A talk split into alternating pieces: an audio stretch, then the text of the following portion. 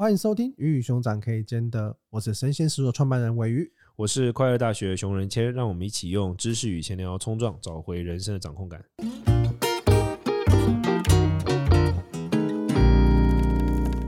今天这一集呢，让我们来聊一个大家最近很夯的话题，就是邪教。邪教是什么产生的？又是什么东西叫做邪教呢？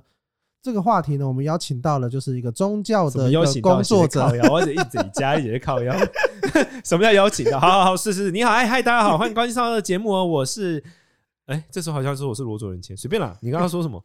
就是呢，这个今天终于来找熊仁谦来聊他的本业哈，关于宗教工作这件事情。嗯嗯嗯对，那因为呢，最近就是 Netflix，我们要开一个课，是不是？教三三步骤教你如何成为邪教教主。对，对不起。但是那个课的金额要高一点点哈。这个课就是终身啊，你要就是无限，就直接扣你以后的邪教税这样子。我会成为邪教之王。我们有顾问服务，对，没问题。我顾问服务很 OK，可以。来，你请说。就最近 Netflix 上面有个以神之名，就是关于宗教的这个纪录片嘛，然后讲的是一个韩国的四大宗教。对对对。哦，其实也很有趣，就有探讨说为什么韩国有那么多的邪教跟新兴宗教这件事情。OK，那当然里面最有名的就是最近也正在可能新闻啊各种报道蛮常看到的社里教。对对对对。那你就会看到这些不管什么宗教啊，就是他会有一个像像是这个教主这样的角色，那教主通常是在整个里面算是一个。集权国家里面最大的一个，对对对对，最有权力的，然后他可能掌控了所有人的思想，所有东西。那这东西它跟一般的宗教领袖有什么差别，或者是邪教这个定义有什么差别呢？今天这节目就跟你分享。那关于邪教这个话题，什么样的宗教算是邪教？什么样的宗教算是新兴宗教呢？因为像我们刚刚可能节目前有讨论到，像是社理教的，哇，你会觉得它是一个邪教。对对。那可能像是妙禅如来，你会觉得它是新兴宗教。对，那这东西的定义跟差别是什么？首先就是新兴宗教，顾名思义就是新兴的宗教名，新兴宗教嘛。就是说，新兴宗教这个词比较是日本的学者提出，就二十世纪以后，明治维新或者说就是明治已开的这个时间段以后开始出现的宗教，它被定义为新兴宗教。可新宗教其实比较难定义，因为像比如说佛教好了，佛教它当然它是一个传承很多年的一个佛教，可是它有可能会出现教义上的新轻轻微的变种。那轻微的变种到底算不算是新是属于还是属于在佛教的范围，还是说它是属于新兴宗教？这些比较难难以分辨。比如说像我自己，很多人都认为我是属于佛教变种，但很多人也也有的确有人认为我是新兴宗教。那我再举个最典型的例子，就是在那个印度有一个非常非常有名的一个他们的算是国父级的人物，就是跟圣雄甘地同一辈的，叫安贝卡博士。OK，那安贝卡博士他在世没有很久，他对佛教的影响也没有很大。他对佛教影响其实就是说，他有一个最重要的事迹就是。他那个时候鼓励印度非常多，就是不受印度教传统文化所接纳的那种，在印度教文化里面称之为低贱种姓。印度有种姓制度嘛？种姓制度里面比较下级的那些人，他鼓励那些人加入佛教，而且办了大量大量的这种活动。据说在安贝卡博士的推动之下，那个时候就有上万、上万、数十万的印度人皈依了佛教。那他是否真的？后面变成一个什么强大的佛教团体啊，或者什么，倒是没有看到。可是他的确归依佛教。那现在就是有有像学术界就一直在研究说，到底他这样的行为可不可以被称之为一种叫安贝卡佛教，就是佛教里面的安贝卡的变种，还是说它其实是一个新兴宗教或什么？就其实这是学术上是会有争议的。所以总之呢，新兴宗教这个词顾名思义就是在近代产生的宗教变种，它就叫新兴宗教。OK，那邪教的话，它基本上现在。一般我们会采用的是，比如说德国政府它所设计的一个邪教的一个邪教这个词也是从佛教来的吗？佛教里面有一个呃，应该说佛教比较常用的一个词叫做附佛外道。那基督宗教一神教他们比较常用的词叫异端嘛，就是异嘛，就是跟我们不一样的异端嘛。那附佛外道在佛教里面认为，就是佛陀时代的时候，他会形容佛教叫内道，内在的内，然后这个这个以外的叫外道。那内道的意思就是它有很多种解释啊，但道路就是说，那个时候就是宗教信仰比较像是你人生道路的选择。OK，那你选择佛陀作为你宗教信仰的时候，我们这称之为内，然后除此之外称之为外。一个层面的意思就是说，认为我们是内在人，你们是外外人，这一个。那第二个就是说，因为佛教的特色是答案是往内追寻的，它是一个追求内心内心答案的一个一个宗教信仰，跟其他很多宗教不一样。很多宗教可能是说，哦，我透过拜神啊。祭祀啊，透过于这种外在的仪式来达到我的目标，那就有点不一样。所以佛教就会先出现了内道跟外道这个词的差异，这的确是来自佛教的。那我觉得很好奇的点，你刚刚讲到的是德国政府对于邪教的定义，它有几十个定义，我记得十几个标准。但是我觉得我个人观察，我觉得邪教有几个比较明确明确的特色哈，因为其实有一个我们可以讲一个有点搞笑的东西，就是说所有的宗教啊，它只要没有熬过时间的发展，它其实在最原始的状态，其实都有一点点邪教。我我举个最典型的例子，就比如说哦，我我先不讲其他宗教，因为其他宗教听起来有点可能对他们说有点刺，我就讲佛教好了。佛陀最早出现的时候，对当时的人来说，其实是有一点点像邪教的。首先，佛陀本人他会展现神迹嘛，哈，这是第一个，他就有点像偶人的崇拜啊，哈，这第一个。当然，他本身是不鼓励大家崇拜他，可是就的确会导导致这个结果嘛，这是其一。就他有一个很魅力型的领袖。那第二个就是佛陀那个时代他所提出的价值观，的确是有点有别于那个时代的很多人。就比如说，他鼓励的是那个时候的主流价值观是种姓制度，那个时候主流价值观可能是女性是依附于男性诸如此类。可是佛陀会推出很多那个时代价值观不见容的。他们就会觉得说是什么东西，这种就是很异端的这种观点。这第二个，那第三个就是佛陀的确也提出过内道跟外道之说啊，就是说在这个里面是内，然后你只要走在内道的，你就要避免外道。就是邪教的起源其实也是因为这样子诞生的，就是就是有排他性啊。对，它其实有排他性，就是比如说像我们一般，你加入佛教的时候，你要我们要做的叫仪式叫皈依，就是说你选择佛教的创造者，就是佛陀，还有佛教的教义，还有佛教的修行者作为你的。你所依赖的对象，那我们就会念一个叫皈依的东西。然后这皈依它就有三个，就皈依，我们叫皈依佛、皈依法、皈依僧。然后每一个皈依它就会有对应的你必须避免的事。比如说，我们就会说皈依佛不皈依天魔外道，皈依法不皈依外道典籍，皈依僧不皈依外道僧伽。就意思就是说我追随佛陀，我就不接触非佛陀以外的外道的所有的神明，甚至我们称之为叫天魔嘛，魔啊。那我依循佛陀的法，我就不接触外道的文献。听起来那些。所谓的魔，有可能也是当时针对对佛教认为其他宗教的神是魔，因为像这样，Okay. 那个时候在那个背景可能会像这样。所以我的意思就是说，所有的宗教其实在刚开始都有点邪教了，不过不是只有我们这样，我们已经算温和的。你要看基督宗教跟那个穆罕默德，我开开什么玩笑？那个就更加的，还有更多宗教战争都是来自，就更加更加更加激进一点。对，所以我的意思是说，所有的宗教在一开始都有一点邪教，但是你知道，它经过时间，一个宗教成不成功，它不是看它的教主，看他能不能够。迭代传承，对，他只要可以传承两代下去，那他就是成功的。所以他就代表他的问题都永远不在一开始。很像一贯道这种，一贯道是成功的，一贯道也成功。他被中国大陆列为邪教，他早期也被台湾政府列为邪教，但那个原因是别的啊。我的第一件核心就是说，所有的宗教，他在初期的时候，新创公司的时候都是邪教，因为他必须要打破规则嘛。对，他打破规则，而且他有强烈的排他性，等等等等，他都其实有一点像邪教。嗯，那是不是也会跟他的教育跟他产生？因为一看那几个。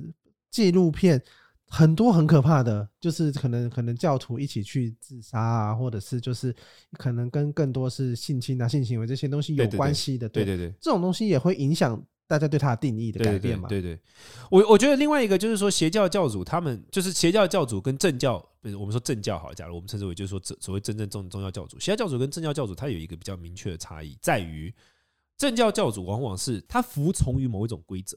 比如说，像好佛教不用讲了，佛陀是一直讲过嘛，就是说他本人他在经典上讲一段话，叫做“缘起之法，若佛出世，若不出世，法尔如是”。什么意思呢？就是说佛陀他遵循的那个法则叫缘起啊，他认为这就是他向大家介绍的教义啊。那这个缘起这个规则呢，是“若佛出世，若不出世，法尔如是”的意思，就是不论我释迦牟尼有没有来到这个世界，这个规则就是这样。我是怎么讲？我是臣服于这个规则的，我没有超越这个规则。释迦牟尼本人的角色，还是有个可以权衡，还是有个可以，就是比他更高的东西。他是更高的存在，对，他是服从于这个规则的。那么同样的，那个耶稣基督也是嘛？那他是我们说三位一体或什么？他是一就是服从于天赋耶和华的嘛？那同样的，穆罕默德也更是啊。穆罕默德他是他其实只是先知嘛，他不是教主，他是阿拉派来的先知嘛，他依附于阿拉，所以。就是这一些宗教的一个大特色是，它服从于某一个规范，这一种的教主人格特质就比较容易让他的教不会走向邪那么的邪教。我觉得这是一个很明确的差异。邪教教主的话，他比较大的特就是我就是规矩本人，我逾越于规矩，而且我就创造规矩，就比较像这样子。但其实也有很多是可能从基督教义延伸出来的邪教吧，他还是有一个追。规范嘛，应该说，应该说，基督宗教它不是只有基督宗教啦，所有的一神教都蛮容易引申出现代人们认为的邪教。因为一神教像像佛教比较是佛教不是一神教，佛教比较是介于无神论跟承认万灵的这个界限。一神教它有一个很大的特色，就是它是有极度强烈的排他性，就是只有我这个神是真的。比如说，啊，所以有真神这个对，像比如说像清真言，就是那个伊斯兰教清真言，它的清真言念的内容就是万物非主，唯有真主，就是说万物都不是主，只有阿拉。阿拉其实不是他的那个神的名字，阿拉是就是 the God 的意思，就只有他是主，就他有强烈的排他性，就是说只有我这个是真的，其他都假的，就这种感觉。就像同样的意那个基基督宗教也是这样嘛，就是说一神教都有这种强烈的排他性。那这种强烈的排他性，其实它自然而然就会开始养成那一种。我们是真的，他们是假的。我们是神所选中的，或者是我们是神所喜悦的，或者是我们是神所挑选的、神所庇佑的。而那些人不是，就会有一群。对对对，我们这一群是这样，他们不是，所以我们要打击他们，我们要消灭他们。这一种东西就比较有这个余绪，比较会有可能产生出所谓的，就是我们讲的那种一神邪教。我自己感觉啊，就是在宗教的变化来看，就是一神教跟多神教这种状态，好像有这种强烈的一神教跟排他其他真的就是内部的凝聚的共识就会非常的强啊。对，但是相对的一神教，一般来说这里很有趣，就是一神教在宗教学上认为，佛教这不在这个序列里面，因为佛教是无神论者，在宗教学上一般认为，一神跟多神比起来，一神是比较进步的宗教哦，这是这是，所以相对的，一神所发展出来的变种也比多神所发展出来的变种高级。一神教发展出来的变种是邪教嘛？多神教发展出来的变种是神棍啊，真的？你不觉得听起来邪教教主就比神棍高级吗？就是多神，你平常遇到就是那种什么骗财骗色，也会有人拿信仰来骗财骗色啊，说什么哦，妈祖说你怎样，观音菩萨说你怎样，谁说你怎样，谁说所以你要怎样怎样，然后你要这盖啊，然后怎样，然后就是卡来出来啊，然后什么骗财骗色，人财两失，都有听过，你也听过嘛？但那种你不会说他邪教教主，你说啊这是神棍，对不对？你也有发现吗？这很有趣。道教算是多神教，道教呃，它是多神信仰，是是是，它是多神信仰，相对于呃，应该说。就是现代道教啦，就是说宋代以后道教比较是多神信仰的，没有错。对对对，那你就会发现，但佛教也有，它也有多神的那个部分。对，那这种佛教跟道教的民俗化的这一块，它所发展出来的变种，就是歪掉的部分，我们就会称之它为神棍。我们不会说它是邪教教主，但你一听到神棍跟邪教教主的时候，你就觉得，哎，邪教教主好像比较高级，神棍感觉就有点 就不知道杀回来。那我自己好奇，因为像是在宗教或者邪教团体里面，然后其实就会有非常多的仪式也好，或者是一些。规规矩矩啊，这些东西也好哈。对，那这些东西到底都是怎么样去设定跟演化出来的？仪式是人类非常本能性的一个需求。我我们先从核心角度来看，就是说仪式它是一个人类的，人类脑子里或骨子里它的一个很重要的一个需求。它是社会学，这个这个社会学家做很多研究嘛，它是人类的不同的人际关系重新建立的一种纽带。透过于这种仪式，比如说我们透过婚礼重新建立了人际关系。我们透过丧礼，我们也重新建立人际关系。有一个人从我们的生命中被抽走了嘛？对。那各种的仪式其实是重新去建立人际关系的一个重要的纽带。那仪式就是其中的很重要的角色，就是帮助你重新建立关系、重新定义自我、重新定义人格等等等等。它是一个重要的一个一个一个工具啊。那因为不同的宗教有它的价值观，所以它在工具的仪式的使用上，它就会有不同的方法。仪式讲白了，它就是一种自我催眠的沉浸式体验。你可以这样理解，我我觉得这样理解可能会比较接近大家一般人可以理解的方式。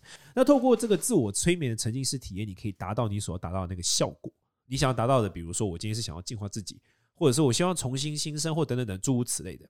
那么宗教在建立的过程中，它为了要去强化追随者们对于宗教教义以及它的内容的认同感，所以它就会透过仪式来去达成这个目的。这个东西其实很好理解，就很像是唱国歌。你唱国歌的目的就是为了对这个国家有认同感，就像比如美国，美国在任何的比赛之前都要唱美国国歌嘛。我小时候还在那个电影院都还要站起来，哎，现在不用了吗？哦，哎哎，你小时候在哦是电影院要站起来，对对对。现在学校还唱国歌吗？唱，现在还唱国歌，小学唱吗？唱三民主义的那首哦哦对，就是就是像这样，就是它其实是一个认同嘛，就是说我透过各种仪式的设计让你去认同这个东西，所以回过头来也是的，宗教的仪式它的设计就是它很来自人性的。我透过这一个过程来去跟我的我认同的某个价值观，只是这个地方是宗教，我跟它产生连结。可是有些仪式很奇怪，哎，就大家还是可以愿意接受，跟可以愿意接纳这个事情。比如说，假设仪式比较好，他们可能会挑选某些女生进去某某某一个教派，然后这个都都是有点像是。教主的一项是后宫，对对，类似，但那个不是仪式啦，他那个比较像是就是奉献，他那个是抱持着奉献的心态去做。仪式比较像是说他们全部人一起在大大会堂唱歌，那个我们叫仪式。他那个是属于他的个人奉献，那个就不是在宗教仪式的范畴，那个比较像是操弄。仪式可能就是念一些口诀，或者是唱歌啊，或者是什么。大家可能像做礼拜，每仪式有一个很重要的特性。仪式有一个很重要的特性，就有别于我们刚刚讲，就是他去服务他们的老板那样。仪式的重要特性是多数人同时做同一件事，这两个要件。多数人同时做同一件事，比如说全部人一起唱歌，或全部人一起完成这个弥撒，或全部人一起完成这个法会，全部人一起呼吸。呃，这也算是一个仪式啊。比如说，像疫情禅师好像就有推广过这种，对，这都这都算是仪式，就是随便讲。当然不是乱呼吸，就全部人一起 吸，然后大家就一起吸，吐、哦 okay, okay、又一起吐，就这样这样做一件事情。对对对，这个还比较符合仪式啊。那个就比较不是这样嘛，他那个就是有各种情况，所以那就比较不像我们所谓的仪式的范畴。那以邪教来看，台湾你有研究过台湾的邪教吗？研究不敢了，就是大概呃，你说接触知道知道，大概知道说台湾其实蛮多。蛮多，感觉台湾蛮多新兴宗教的，是不是？啊，台湾新宗教绝对是没有日本跟韩国多了。台湾多，但没有日本跟韩国多啊！真的？对对对对对，我以为台湾已经算很多嘞。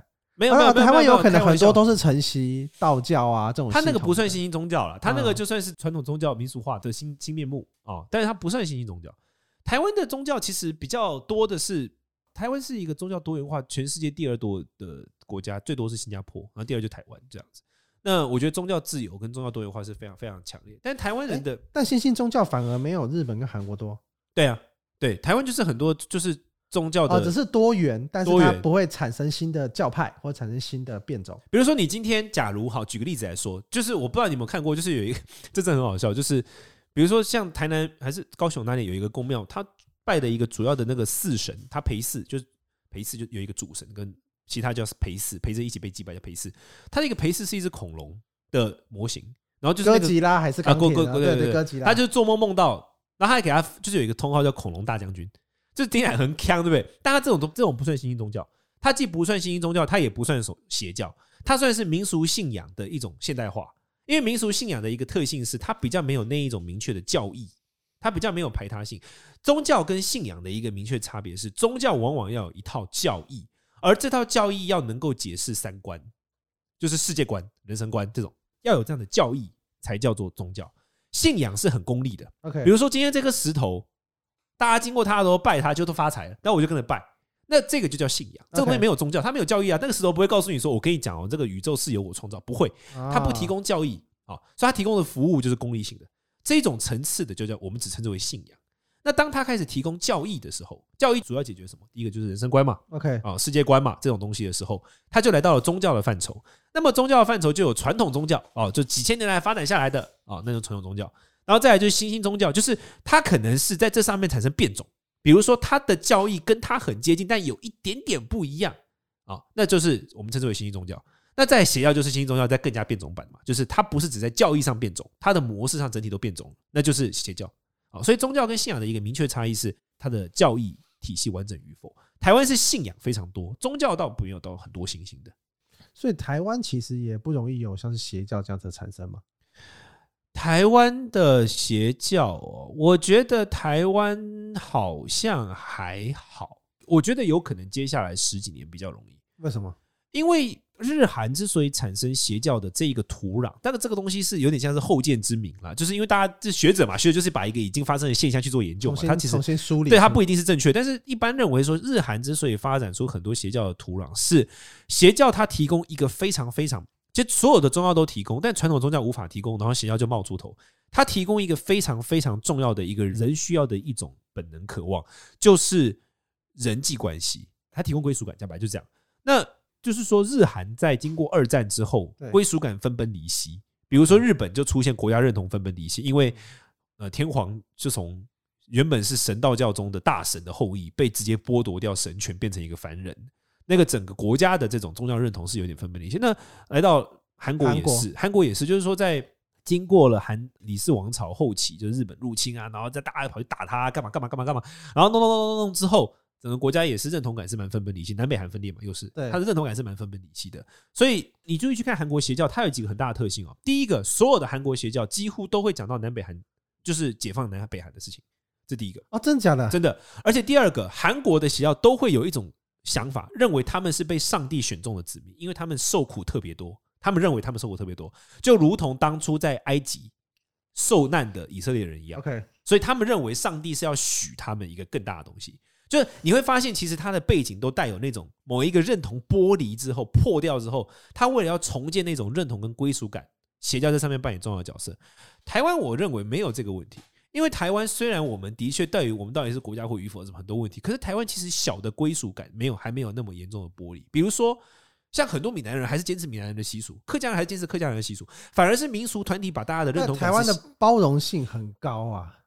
对，可是我的意思是，民俗信仰的存在，把大家的归属感还是系住的。对，可是你看哦，我就是为什么我说接下来十几年、二十年，我觉得有可能发生，因为民俗信仰在凋零，民俗信仰在凋零或变种，很多开始出现大量的年轻的都市人，他是比较没有那一种归属感的，他有可能就会是未来邪教发展的土壤。哦，现在的年轻人注意了，听到这一集，对，这是有可能，很有可能的。所以我认为台湾这过去没有，可是接下来十年、二十年有可能，蛮有可能会出现。呃，邪教，然后就在我们的听众里面，那可能就是我本人作作为教主，没有开玩笑，我我没法当邪教教主了，就之前讲过了。但这是我这是我的观察，但不一定正确。但我觉得他是很有可能往这个方向发展。那以这样来看的话，在邪教的这些人是不是都很赚钱啊？敛财敛的很。邪教教主吗？对，那这绝对没有传统宗教赚了，传统宗教绝对是最赚的。哇，还比邪教赚，因为成本不一样，你懂吗？因为宗教它提供两个重要的服务，第一个是对世界的解释，第二个是安心。比如说像佛教，我们累积对世界的解释已经两千五百多年了。啊，怎么那么久？呃，就佛陀两千五百多年，不好不好意思。比如说，现在台湾大部分的人，他脑海中自然而然可能就会有一点点轮回啊，啊，前世今生的想法，要做点善事，下辈子。台湾人已经有这个想法了。我当你去跟你沟通的时候，我的沟通成本很低啊，你会被我动员的成本很低。可是我今天是一个邪教，我要先让你接受一套完全新的叙事规则，然后在这个完全新的叙事规则之上，我才去动员你，那个就成本比较高。所以其实应该说，邪教绝对没有传统宗教。在财务能力上绝对没有传统宗教大，不过传统宗教跟新兴宗教有可能可以分庭抗礼，因为他们有时候很接近，他们有时候价值观是很像的，只是他们的仪式跟方法不一样而已。我觉得啊，我自己在看这些纪录片啊，我在研究这些宗教的时候，我就发现我自己就是一个没有那么有仪式感的人。这件事情它某种程度造成的一种向心力变得很低的状态。就是我觉得，哎，好像怎么样组织状态都好，或是你是是不是我自己人这种东西感觉都好。我觉得这种某种程度造成了，就是不会有那种好像内部团结，你就是我好像就是一定要留在这里，或者我好像一定要跟着一起做什么样的事情那样子的状态。那我觉得是不是就有这种特质，你就没有办法成为一个好的？没有，你只是时间还没到而已。哦，真的啊。比如说，如果你今天经历到了人生的一个重大目标，你需要透过仪式感来找回人生的时候，那你就差不多了。就是往那边去了，你就啊，仪式感一开始它就会，你就上瘾了。只是每个仪式感不一样啊。比如说，如果今天这个仪式感是假设，我现在推广的仪式感是叫你每天停止使用手机两小时，你可能会觉得一开始觉得还蛮合理的，好像蛮符合我需求，这就是一个仪式感啊。接下来你就加入一群每天都会停用手机两小时的团体，然后接下来你们就会开始，直接停用两手两手机两小时变成一种仪式。那接下来你们可能开始就开始聊你们的世界观，慢慢慢慢就进去了，是像这样的。哦，先从一个小小的东西。对对对对，都是从小地方。大部分的人会进入之后，都是从很小的地方啊。这方面是佛教比较弱势，就是基督宗教他们比较用心在做。就是很多人我听过啊，他就是生命在低潮的时候，身边的朋友跟他说：“你来教会。”那教会去的时候，就是教会身边的朋友会帮你祷告，会帮你的低潮祷告，就是这么简单的一件小事。但他们就会觉得支持你度过这个难关。我在外面连我妈都听不懂我在讲什么，这边的人竟然如此包容我，就直接有了，就中了。这其实很简单的，对了，所以我就跟你讲说，做邪教其实很容易了，但是难的点，我跟你跟你讲过嘛，是你的人格，你能不能够接受，就是要活得如此的孤立，这样，对，哦，OK，因为教主通常跟大家连接感是低的，是不是？还是他必须要创造那个距离？教主要同时做两件事，同时要让大家觉得他是既有连接又有疏离。嗯，所谓的有连接感，就是说教主要让大家觉得他是在带着大家一起做一件事的。他是大家的支持者，他是大家的领导者。同时，我又是超越于你的。他同时要操作这两件事情，困难呢。总就是他有一些细微的一些心智上的一些那个吧。对。那以这样来看呢，就是在这些邪教这种状态里面来看，是不是他要形成一个组织，他也要有一些什么他的干部啊，一些像这样子的人去维系他的整个整个整个。当然，当然，当然，当然，当然，当然，当然，所有宗教团体都需要，不用邪教，宗教团体都需要。那你自己怎么看？你你因为你自己也有创立宗教团体的这种这种这种的经验嘛？对对对，这样的人好找吗？就是你要形成一个邪教是一个那么简单的事情吗？形成一个宗教是这么简单的事？简单。我跟你讲，这个很这个原因很简单，因为我自己的经验，我很多时候工作我去外部找人，对不对？都还不如我自己从我弟子中找人。这也很重要的原因，因为很多这个跟你的宗教定位有关。你的宗教如果一开始就定位为就是已经是他提供，像我自己，因为我提供我的逻我的方向是就是自信佛教嘛，就是说佛教里面的很多，因为我自己是文献背背景出来的嘛，所以我很了解很多人可能不会接触到的文献，所以我本来一直主打的就是那种比较高知识分子的形象啊，所以我所以接触到的大众也都不会是非高知识分子者啊，他可能就相对是已经有一点高知识分子，那这一群人他们的能力都比较强，所以这个其实跟你一开始的定位有关的。像我刚刚讲的嘛，就是一神信仰，比如说在多神信仰跟一神信仰相比，一神教一般是比较高度制式的，他比较会去探讨一些多神信仰不会探讨问题。比如说多神信仰可能就是很功利主义的，很多我不说全部了，但可能很多就是哦，我今天这个我就要拜 A，我这个就要拜 B。但一神信仰可能就跟你聊说，你有没有觉得这个世界如此的有规律，好像一切都好像是被设计好，就是外面有一个更高的制式的生命，他会去探讨这种形而上的问题。那当他本来就在关注这种形而上的问题的时候，他所圈出来的那群受众，那本来就比较是你要说是社会精英也好，或者是中产阶级以上也好，他本来就这些人。那当这些人被动员为干部的时候，那就更不用讲了嘛。其实不难的。那大家参与这个成为干部，通常是为了什么？他认同你的价值观呢？他认同你的教义啊？他认同你想要让世界变得更美好的渴望啊？就是还是有那个更高的存在，让大家愿意。这绝对是，只是说教主，其他教主会更倾向于让世界变得更美好。怎么样是美好？我说的算。